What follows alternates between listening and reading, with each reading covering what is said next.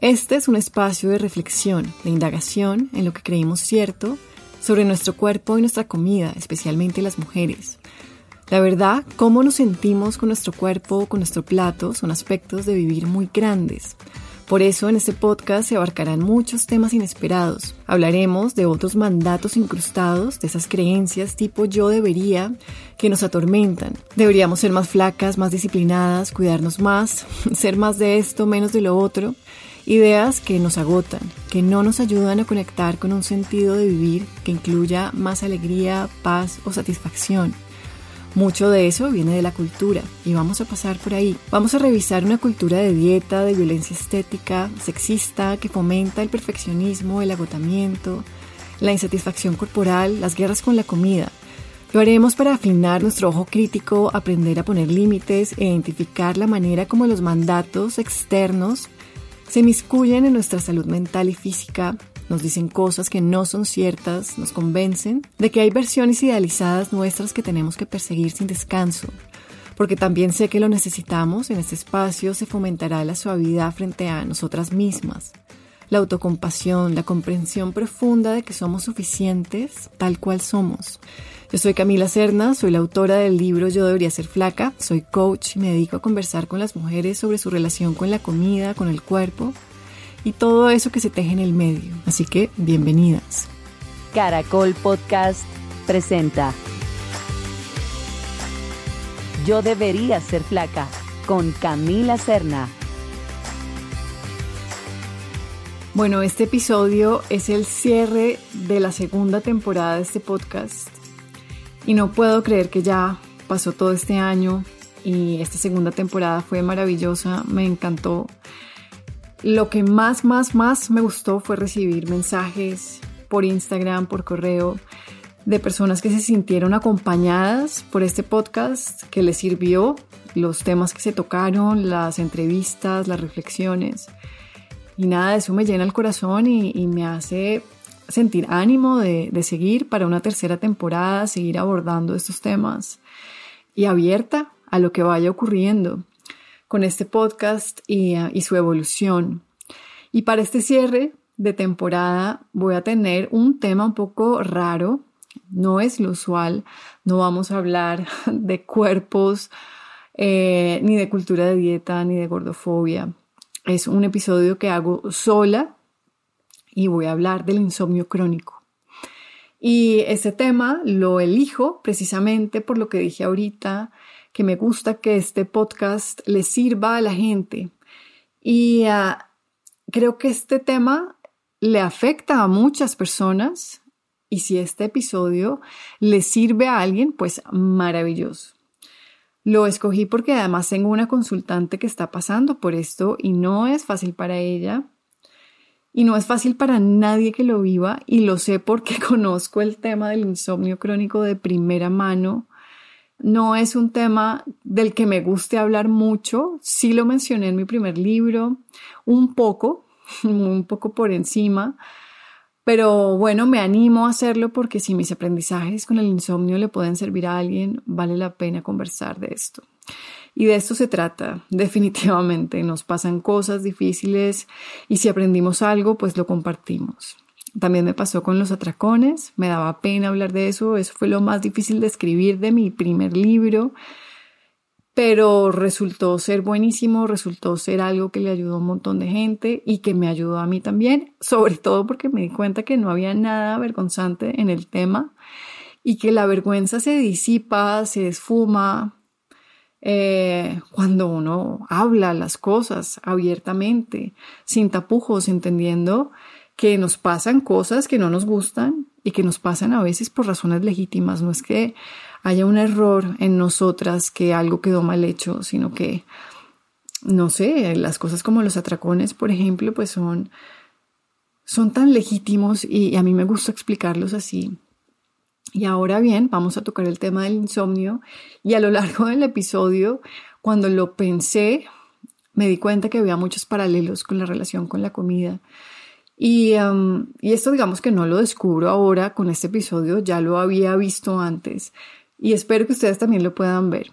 No sé si tú que estás oyendo tienes insomnio crónico, pero de pronto conoces a alguien o bueno, no sé si el tema te llama la atención. En todo caso, como que lanzo este tema al aire y, y bueno, a ver dónde aterriza.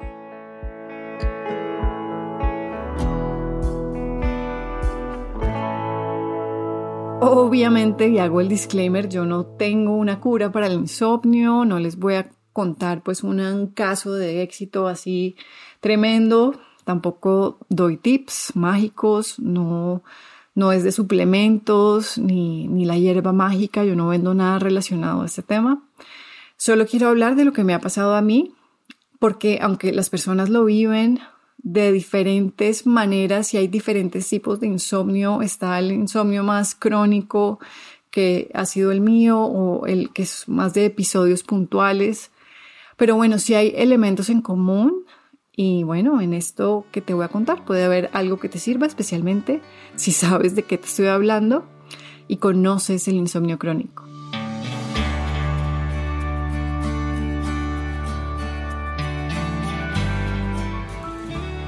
Mis memorias con este tema comienzan cuando yo era muy pequeña. Me acuerdo de ser chiquita y de tumbarme en el piso junto a la cama de mi hermano, que él era un bebé, de hecho, y así yo me dormía y eso lo hice muchas veces y no se lo comenté a nadie y nadie se dio cuenta, pero tampoco era algo que me causara mucho malestar consciente, al menos en ese momento. Yo lo hacía también mucho en automático. Más adelante en la universidad sí ya tuve como unos brotes de insomnio que sí me dejaron claro que tenía un tema con, con esto.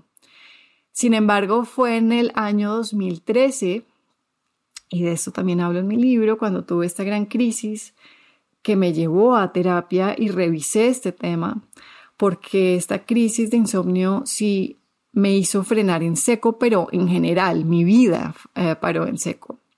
En terapia Aprendí mucho de mis emociones, de la manera como funciona mi mente.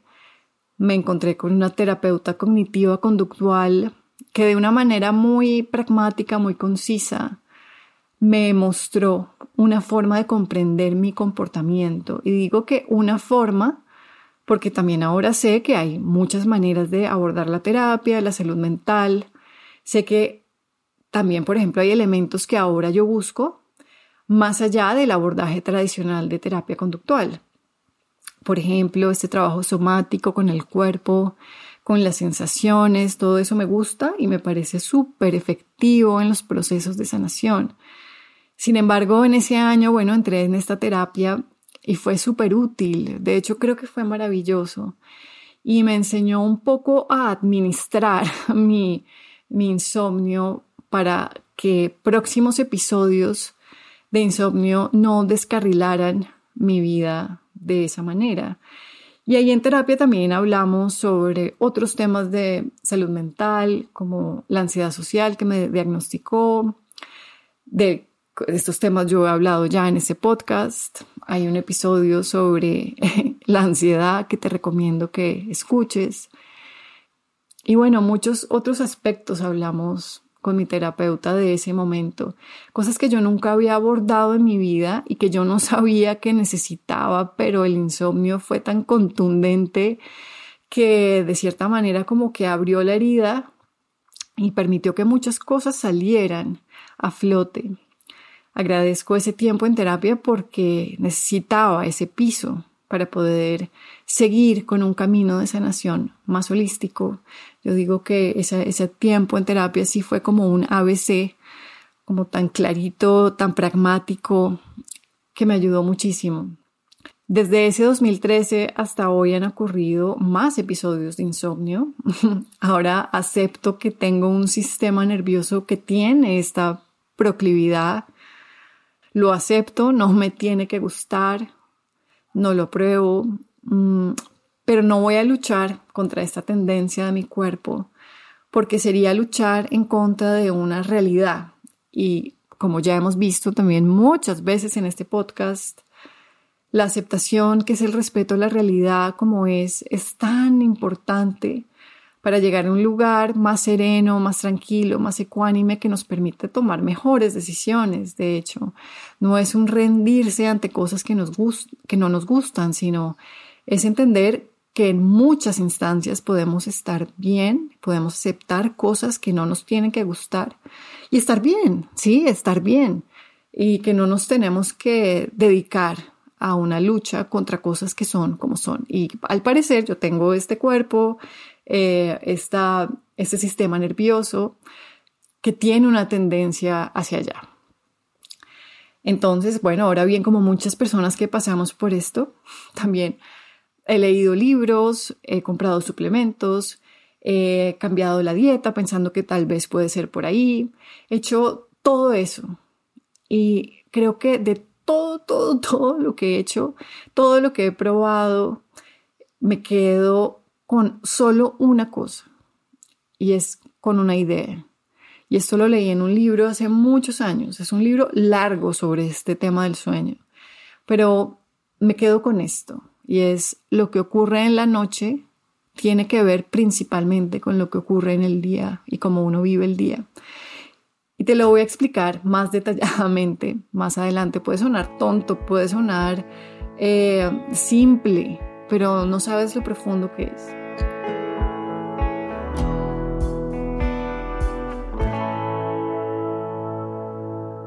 En el año 2013 lo que realmente me mandó a terapia, eh, porque estaba en total crisis, nerviosa, de verdad, eh, no fue el insomnio, sino mi forma de relacionarme con el insomnio.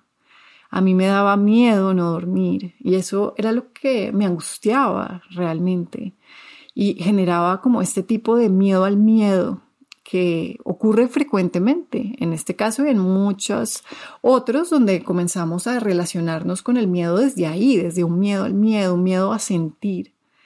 Y, eso nos torna muy evasivas y vulnerables y, y supersticiosas, que era algo que me estaba pasando en ese momento y por eso la terapia así de pragmática fue útil porque no necesitaba ir donde ningún chamán ni ningún otro tipo de terapia que me confundiera más la cabeza. Yo no necesitaba que me hablaran de mis chakras, ni nada del estilo, ni de cristales, sino que creo que recibí la ayuda que necesitaba en ese momento. Porque sí estaba supersticiosa y la superstición es como esta tendencia natural que muchos y muchas tenemos de ver relaciones de causalidad donde no las hay creer que si hago esto, lo otro pasa. Este tipo de pensamiento mágico, por ejemplo, está muy presente en la mentalidad de dieta. Eh, creemos que porque ser lunes o primero de enero algo mágico va a pasar con nuestra dieta o que si cambiamos o quitamos un alimento o que si perdemos el peso, que si cambiamos nuestro cuerpo, que algo milagroso va a pasar y que todo va a cambiar.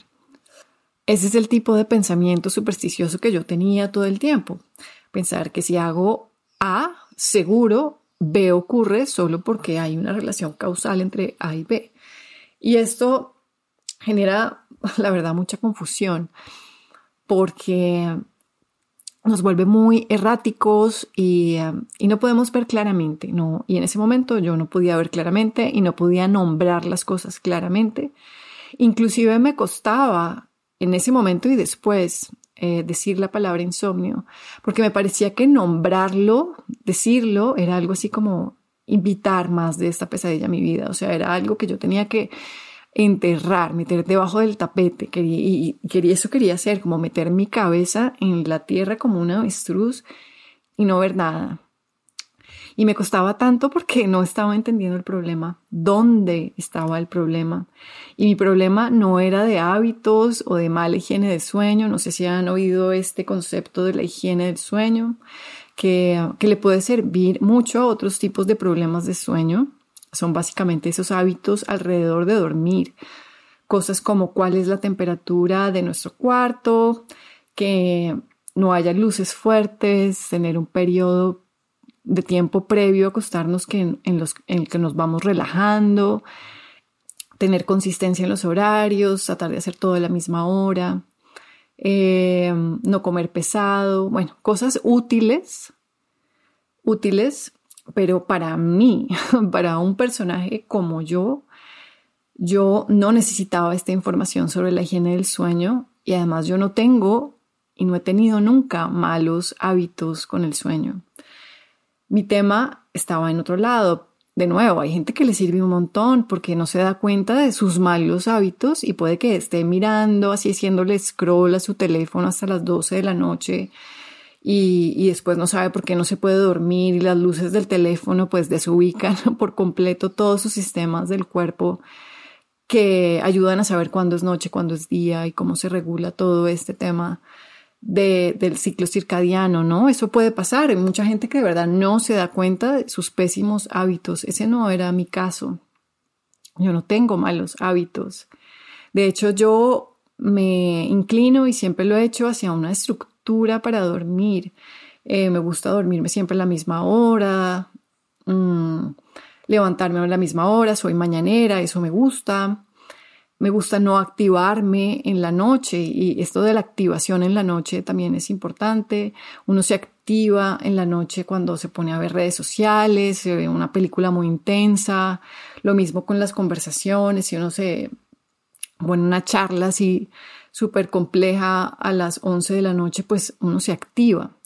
Entonces, lo que uno necesita decir descendiendo, no activarse. Y eso es algo que yo he tenido como claro en mi vida, eh, um, yo no necesitaba como más de esos tips de higiene del sueño o recomendaciones. Lo que necesitaba era flexibilizar mi mente mm, y soltar. Y esto de verdad lo entendí un día, hace no mucho tiempo, un día que estaba muy cansada porque no había dormido bien, estaba frustrada porque seguía teniendo como un poco de miedos y de cosas Um, y yo ya no quería como seguir luchando de la misma manera con el sueño. Siempre con ese toque supersticioso, estaba cansada y bueno, y me topé con un coach. y quería información nueva sobre este tema y por primera vez en mi vida tecleé la palabra insomnio en un buscador y el navegador me arrojó diferentes cosas, pero abrí un link de alguien que tenía un podcast sobre el tema y escuché una entrevista que le hacía este coach que digo a una persona que tuvo insomnio crónico. Y yo no les puedo explicar lo liberador que fue oír a otra persona describiendo su historia con el sueño como si fuera la mía. Habló del pensamiento supersticioso, del miedo a no dormir, de la sensación de cansancio que se siente y sobre todo de que cuando no se duerme bien al otro día hay un impulso por compensar ahorrando energía, es decir, ese día de cansancio después de una mala noche, sentimos un deseo de quedarnos acostados, tratando de dormir, que cancelemos planes, que sentimos que el día se dañó. Y ahí hago un paralelo con el tema de la comida, porque cuando tenemos atracones es un poco parecido, ¿no? Sentimos que el día hace daño, es un pensamiento muy blanco y negro. Creemos que ya no podemos salir hacer las cosas que teníamos planeadas porque ya la manera de comer se tiró todo. Y este tipo de pensamiento absoluto perpetúa, de hecho, el ciclo de los atracones porque se focaliza mucho en el desempeño con la comida. Añade más ansiedad, presión al tema y eso no nos ayuda a elegir mejor. Y esto es clave en lo del sueño porque también para que podamos dormir se requieren dos elementos esenciales. Que estemos somnolientos, ¿saben? Cuando los párpados están como pesados, uno está con sueñito, estamos adormilados. Y el segundo elemento es que nuestro sistema de vigilancia, de excitación, eso que en inglés llaman arousal, esté desactivado y nos permita dormir. Ese sistema de arousal se prende si nos activamos con pensamientos ansiosos, por ejemplo, y esos pensamientos ansiosos pueden incluir que tenemos que dormirnos ya, ya, ya, ya, porque de lo contrario algo gravísimo, gravísimo va a pasar. Esto sería lo que el coach que te cuento llamó un factor que precipita el insomnio. Entonces, este es uno de tres elementos que afectan el insomnio.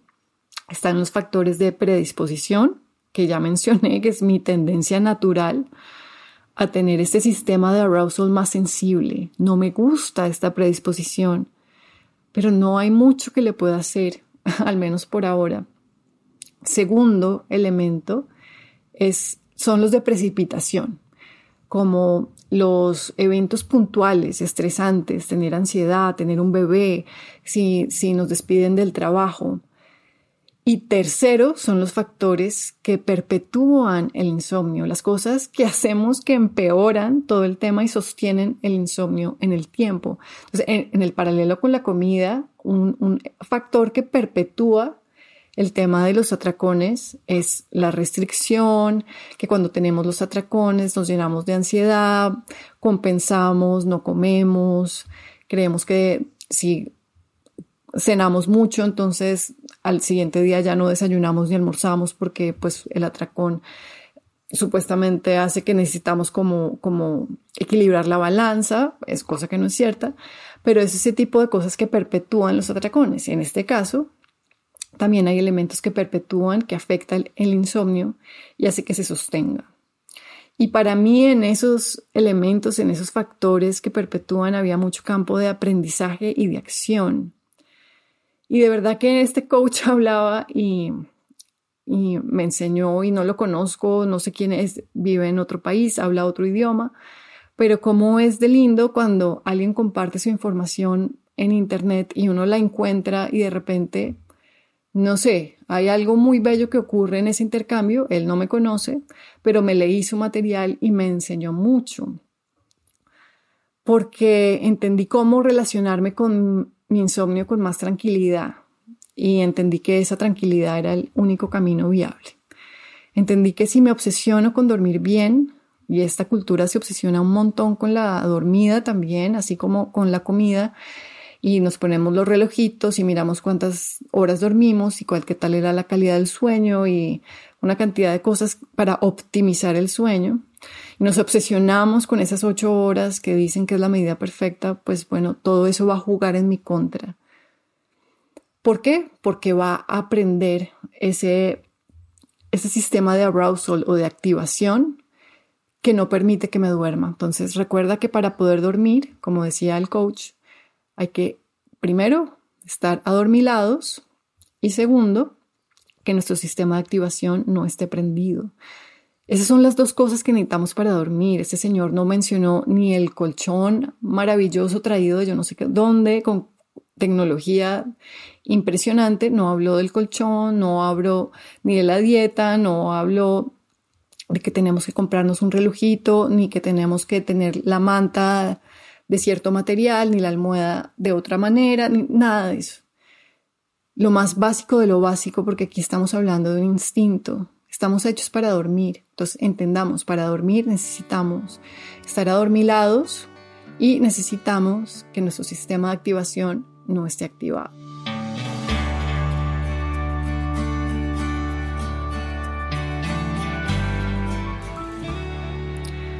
En esta lenta claridad que comencé a tener, además me di cuenta que si me obsesiono con las ocho horas de sueño, por ejemplo, esto no se relaciona bien con la realidad como es, con la realidad de mi cuerpo. Si me fijo, la cantidad de sueño que necesito no es una cifra así estática, esas ocho horas siempre, siempre, siempre, sino que hay veces con menos estoy también tranquila y puedo hacer mi día tranquilamente. Mi gran revelación es que puedo tolerar la molestia de una mala noche. y puedo hacer mi día de la mejor manera posible, que no me voy a desmayar, que sí voy a estar cansada, no, no me encanta la sensación, pero lo puedo tolerar. No tengo que quedarme como una momia al siguiente día, así ahorrando energía, y tampoco tengo que creer que el día ya se dañó, ese pensamiento absoluto, sí, estar segura de que el día será malísimo porque estuve cansada. Cuando uno se sale de ese pensamiento blanco y negro, así como pasa con la mentalidad de dieta, y con muchas o casi todas las cosas de la vida, cuando uno se sale de ese pensamiento blanco y negro, surgen las posibilidades. Una de las posibilidades definitivamente ha sido esto de aprender a relacionarme con estas sensaciones de malestar y, y estar tranquila y ver que soy capaz de muchas más cosas de las que creo. En ese 2013 esa crisis así que se desató en parte fue eso, una negación a sentir porque sentía que sentir me sobrepasaba, que era algo que no podía manejar cuando llegaban esas sensaciones incómodas, como si me fuera a desbaratar, a caer, a derrumbar. Y la verdad es que no es así. Es importante saber que somos más grandes que nuestro insomnio, que la manera como dormimos no nos define, y esto me suena muchísimo a lo de la comida y lo he repetido muchas veces, como comes no te define, igual si tuviste una mala noche, eso no, no te define, no define tu día. E incluso si tienes insomnio crónico, eso tampoco te define. Y nada, es una predisposición, puede ser. Como en mi caso, hay que aprender a, relacionarse con eso encontrar esa serenidad que sí está dentro de uno, sí está. Y, y hay que permitir que salga a flote. Curiosamente, como esta serenidad permite que esas dos condiciones para dormir se den naturalmente y ahí es donde el cuerpo toma el mando. Así como el cuerpo toma el mando para saber cómo comer intuitivamente, eventualmente. Igual en este caso, que estamos hablando de unos instintos, unas formas naturales de nuestro cuerpo de ser. Así se diseñó, así duerme, así come, Creo que estos temas tan, tan, tan básicos a veces en la cultura se están complejizando a tal nivel que se nos está enredando la pita a muchos y a muchas. En mi caso no era un tema de encontrar el suplemento perfecto para poder dormir. Ya paré esa búsqueda, ya la hice. No, ahí no encontré nada ni siquiera era un tema de meditación. Y ojo que a mí me encanta esto del mindfulness y creo que es buenísimo, pero para mí por ahí no era, para mí no era por ahí. Para mí era más un tema de entender cómo me relaciono con mi insomnio y cómo comienzo a vivir mis días, especialmente esos días en los que duermo mal, con más tranquilidad para llegar a la noche con esa tranquilidad de saber que todo está bien, que mi sistema de arousal no tiene por qué estar prendido porque no está pasando nada. Ya pasé un buen día y ahora pasaré una buena noche.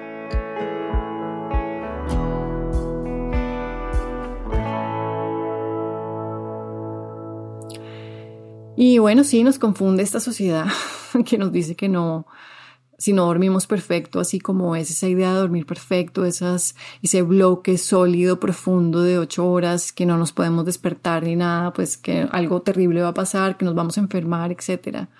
Pero yo en ese mismo mar de información encontré a este coach que me brindó una mirada muy ecuánime y tranquila y sabia que resonó conmigo profundamente, que no es escandalosa, que dice que no, una mala noche no nos va a matar, pero sí hay cosas que hacen que perpetuemos ese insomnio y podemos atenderlas y mejorarlas. Y no es por el lado de optimizar el sueño hasta el punto de obsesionarnos con cada minuto con el que dormimos. Definitivamente, como te dije, estos son impulsos y este coach, que lo he mencionado y no he dicho el nombre, pero si a alguien le interesa, por favor, me escribe y yo le doy el nombre de esta persona. Algunas verdades que él dice sobre dormir me llegaron mucho al corazón y son tres verdades. Y él dice, no te puedes forzar a dormir, no te puedes forzar a permanecer dormido y no puedes controlar el sueño. Si realmente entendemos esto, vamos a ver que no es, así como con la comida, un tema de fuerza de voluntad, porque no es, no es esfuerzo, es más un tema de soltar y de confiar. Nuestro cuerpo sabe hacer estas cosas.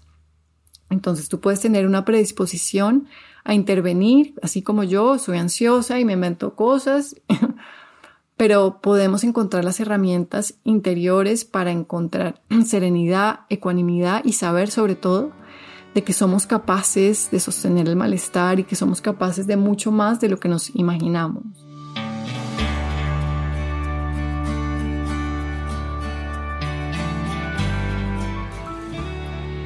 Bueno, con este mensaje termino esta temporada. Me parece que de pronto le puede servir a alguien y eso vale la pena. El próximo año te veré con más episodios, más entrevistas, reflexiones. De hecho, me gustaría que si hay un tema puntual que no haya tocado o en el que quieren que profundice, por favor me pueden escribir a mi correo o por Instagram y me encantaría comenzar a, a recibir feedback también de temas que quisieran que abordara.